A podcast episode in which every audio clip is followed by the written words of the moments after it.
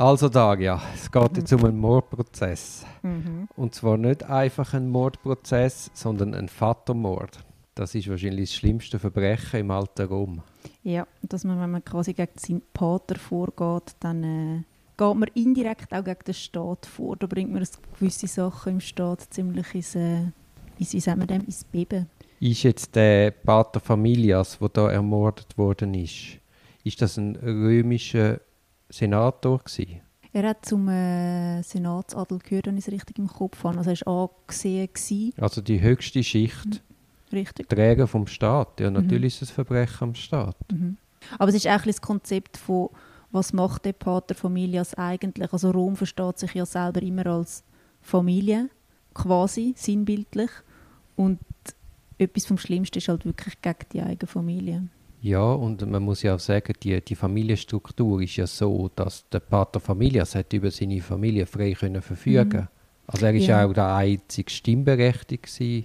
Richtig. Und ich glaube, in der Anfangsphase hat auch er ähm, Recht ausgeführt in der Familie selber. Also das heißt, wenn irgendetwas war, hat er Macht, um seine Söhne zu verbannen oder andere Sachen quasi erwirken. Und das hat sich dann weiterentwickelt.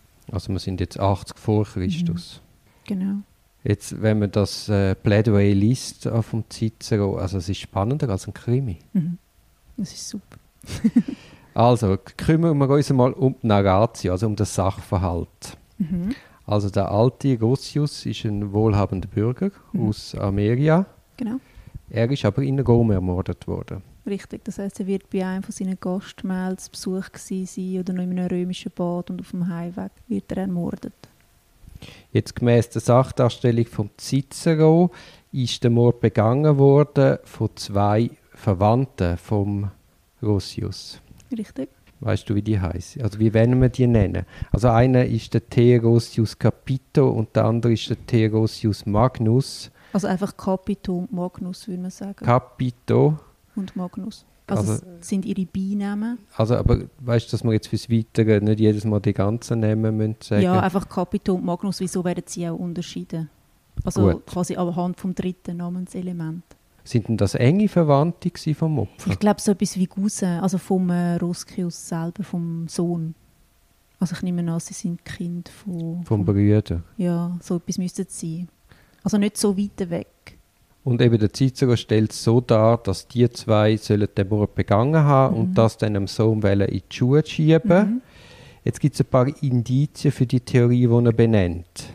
Ein Indiz ist, dass die Ermordung noch in der Nacht, wo es passiert ist, nach Amerika gemolden worden ist, und zwar zum Capito. Und der Bote, der das am Capito soll gemolden haben, ist, ist ein entfernter Freund von Magnus. Mhm, ich glaube, Glaucus hat er geheißen. Und also die genau. Ironie der Geschichte ist, der Leichnam ist eigentlich noch warm, er geht los, er macht die 60 oder 80 Kilometer durch die Nacht durch und dann kommt die Todesnachricht nicht ins Haus vom Sohn, um zu sagen, hey, dein Vater ist gestorben, sondern eben eigentlich beim Find quasi. Also, Moment, das ist einfach die Sachdarstellung ja, vom, vom Cicero, richtig. wo nicht Beweis geführt wird. Nein. Dann kann man quasi sagen, follow the money, weil das Erbe mhm. landet dann zum Teil beim Capito und beim Magnus. Mhm. Und das mit der tatkräftigen Unterstützung von einem Cornelius, und jetzt muss man helfen, Chrysogonus. Chrysogonus. Chrysogonus. Chrysogonus. Und das ist ein freigelassener Sklave. Mhm. In dem, Im Dienst vom Sulla. Vom Sulla, das ist ganz entscheidend. Mhm. Und der Sulla ist wer? Der Sulla ist äh, im Prinzip der vorhergehende Diktator. Also der gehört eigentlich zu den Optimaten, zum Senatsadel. Und der hat dann irgendwann äh, vor 80 vor Christus ja den Konflikt mit den Popularen. Also es gibt dort Ärger wegen der Heeresreform. Da gibt es das Hin und Her und Hin und Her. Und er übernimmt dann das Amt vom Diktator nach Bürgerkrieg. Und Diktator ist ja wertefrei der Antike. Das ist einfach der, der das Wort führt für gewisse Zeit.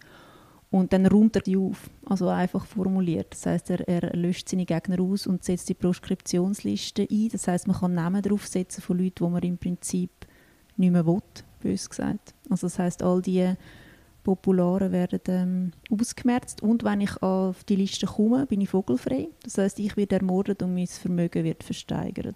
Genau. Jetzt nochmal schnell zurück. Mhm. Also entscheidend ist, dass der Chrysogonus den ich nie richtig aussprechen wo quasi am ähm, Capito und dem Magnus hilft, ist politisch geschützt. Von oberster Stelle. Aber nicht offiziell. Also nein, nein. Aber niemand wagt ihn anzulangen, weil man weiß, er ist die rechte Hand von Sulla. Und genau. Proskriptionslisten sind eigentlich schon zu, zur Zeit von dem Fall und auch zum Zeit vom äh, Mord am Sextus Roscius. Das ist noch wichtig zu sagen. Was heißt Proskription? Das heißt eigentlich wirklich heißt so aufschreiben, also nach vorne schreiben. Das ist so eine Liste, wo du aufgeschrieben wirst, wo man, dich, wo man eigentlich öffentlich sieht, dass dein Name auf dieser Liste ist. Pro meint immer etwas, wo du nach vorne trägst. Und wenn du in dieser Liste bist, dann darfst du straffrei getötet werden. Mhm. Oder es ist sogar gerade noch weiter. Als römischer Bürger hast du sogar die Pflicht, jemanden, der auf dieser Proskriptionsliste steht, zu ermorden. Mhm. Und ja. Richtig. Und ich meine, es ist, natürlich, es ist natürlich ein bisschen aus dem Ruder gelaufen. Oder? Das heißt, es kommen Leute auf die Liste, die nicht drauf gehört haben. Und ähm, es haben sich dann die sogenannten Sikari ausgebildet. Das sind so die Meuchelmörder, die dann einfach in, im Prinzip Kopfgeldmäßig Kopfgeldjäger durch die Straße ziehen und die Leute ähm, straffrei ermorden. In unserem Fall ist jetzt die grosse Frage, ist der Sexius Rossius, ist der zu Recht auf dieser Proskriptionsliste gestanden oder nicht? Mhm, das ist ja das, was der Cicero diskutiert und eigentlich sagt, man hat seinen Namen schon nach Ablauf der Frist draufgesetzt. Genau was außergewöhnlich ist, aber für die Verteidigung ist es immer wesentlich. Du hast in einem früheren Podcast gesagt, dass der Cicero weiß, dass es gut ausgeht. Und es gibt nämlich eine einfache Verteidigungsstrategie, wo sicher mit einem Freispruch enden würde. Aber der Weg wählt eben der Cicero nicht. Und zwar darum, wenn der Ermordete tatsächlich zu Recht auf der Proskriptionsliste gestanden wäre, dann wäre er ja vogelfrei gewesen und der Sohn hätte sogar die Pflicht gehabt, ihn zu ermorden.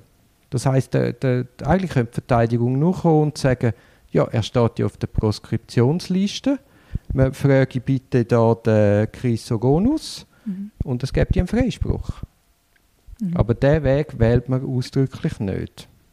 Nein, aber das ist ja auch ein bisschen das, was einem so ein bisschen stutzig macht. Also im Prinzip könnte man es ja vergessen. Also sagen wir, sie mhm. kämen durch, sie schreiben dann auf die Liste und dann wäre es ja wie erledigt. Wieso muss jetzt quasi der Roskius Junior noch daran glauben? Nein, aber es geht eben ums Vermögen. Also mhm. der, der, Rossius, der alte Rossius ist auf der Liste, mhm. wird ermordet, sein Vermögen wird versteigert und mhm. landet beim Capito, Magnus und Chrysogonus. Und wenn man natürlich kommt und sagt, ja, der alte Rossius, man ist verspätet, hat er auf die Liste gesetzt, dann kann man ja sagen, okay, er ist verspätet, er ist ermordet worden, aber dann muss das Vermögen wieder zurück an die Familie. Mhm. Also im Hintergrund ist es ein Kampf ums Vermögen und mhm. gar nicht ein Kampf wer ist wirklich der, der Täter. Mhm. Also ich glaube, es geht ja ein darum, dass die drei, die da drin verwickelt sind, das Vermögen in Ruhe können, ähm, geniessen, verprassen im weitesten Sinn. Und darum äh, muss einfach der Sohn noch weg. Und sie versuchen ihn ja eigentlich zu ermorden. Also sie wollen ihn ja eigentlich auch loswerden. Sagt der Cicero. Der Cicero. Ich möchte noch mal sagen, mhm. dass all die Proskription spielt eben auch bei den Richtern eine Rolle weil das sind natürlich auch Günstlinge von dieser Proskription. Also es profitieren ein bisschen alle von dieser mhm. Liste. Und das ist natürlich dann auch ein Problem beim Cicero, bei seinem Plädoyer.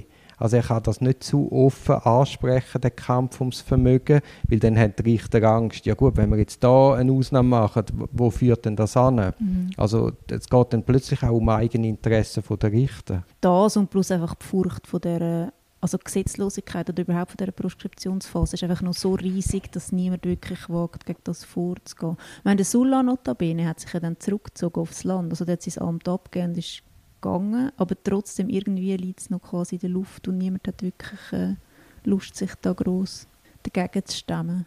Du hast es angesprochen, man versucht dann den Sohn, der jetzt angeklagt ist, zu ermorden. Mhm behauptet der Cicero, mhm. und der flüchtet darum von Ameria nach Rom in ein befreundetes Haus. Mhm. Er findet dann Zuflucht bei den Mitteilern, die dann im Prinzip Hilfe suchen für ihn. Genau, und das ist dann die Geschichte vom Cicero. Drum, jetzt hat man ihm schon alles Vermögen weggenommen, dem armen Rossius Junior, hat ihn den Vater ermordet und jetzt verklagt man ihn auch noch an und mhm. will ihn verurteilt sehen. Mhm. Was ist das Urteil für den Vatermord? Das ist, ähm, wie sagt man dem, sehr eine merkwürdige Bestrafung eigentlich. Also man wird auspeitscht und dann in einen Sack hineingenäht. Mit, äh, zusammen mit, äh, ich glaube, wenn ich es richtig im Kopf habe, einer Schlange, einem Aff und einem Gückel. Und dann wird man in die Tiber hineingeschmissen. Also Todesurteil. Mhm. Und das ist eine sehr symbolische Bestrafung. Also im Prinzip darf der Täter, wo, also der Frevel, dass man den eigenen Vater ermordet hat, der darf eigentlich das Tageslicht nicht mehr sehen, der darf auch nicht wirklich beerdigt werden. Das ist dann so das Zwischending, so das symbolisch Bestrafen eigentlich. Die Anklage hat einen erfahrenen Berufskläger übernommen, also nicht einfach irgendjemand. Der hat geheißen Erusius. Erusius, ja. Da haben wir einen Zeugen einvernommen, oder als Zeuge geladen ist nur der Capito. Mhm. Und zwar von der Klägerseite. Und wie wir es jetzt schon wiederholt angesprochen haben, tut der Cicero macht Ankläger zu den Tätern. Also er kehrt den Spieß um. Mhm. Jetzt nochmal da, ja, wir haben es schon mal besprochen. Also wir haben gesagt, der Cicero kann gar nichts, riskiert selber nichts an körperlichem, kommt kein K auf die Stirn über, weil er nicht der Ankläger ist. Mhm. Aber indem er derart klar die eigentlichen Kläger als Mörder benennt, mhm. ändert das etwas an deiner Einschätzung? Das was? Ja, dass er ja, indem dass er den Spieß umkehrt und sagt, nein, nicht mein Mandant ist der Täter, sondern ihr. Also er, er führt ja wie einen Gegenprozess. Ja, das stimmt, aber ähm, er riskiert trotzdem nichts. Er ist ja nicht in der, in der eigentlichen offiziellen Klägerposition, mhm. würde ich sagen. Er dreht es einfach um. Und er ist sehr vorsichtig. Und da kommt eben nochmal das rhetorische Element rein. Also eigentlich wirklich zurückgeben tut er ja nur diesen drei. Also zum Beispiel lässt Sulla ja in Ruhe. Ja, ja, und auch der... Also der Chrysogonos kommt auch nicht so... Der, der sagt es schon auch klar an gewissen Stellen, aber im Prinzip geht er gegen den Capito und den Magnus vor. Mhm. Was aber auch zwei römische Bürger sind. Ja, das stimmt, aber auf der anderen Seite ist das natürlich... Also das ist ein legitimes Verteidigungsmittel, den Spieß umzukehren, ohne dass man dann automatisch eine Rolle hat wie der Ankläger. Ja, es, es spiegelt eigentlich die Argumentation, also das hast du vorher gesagt, die Refutatio wieder, oder? Also das heißt, er klagt sie schon indirekt an, aber indem er sie eigentlich, also ihre Argumentation entkräftet, oder? Also es wirkt dann wie eine Anklage, aber das ist alles Teil von der Argumentation selber, mhm. eigentlich. Mhm. Und das kann er ja gut machen. Super spannend. Ich bin dann gespannt, wenn wir in einem nächsten Podcast einmal diskutieren, für wie plausibel wir da das inhaltliche Plädoyer vom Cicero anschauen.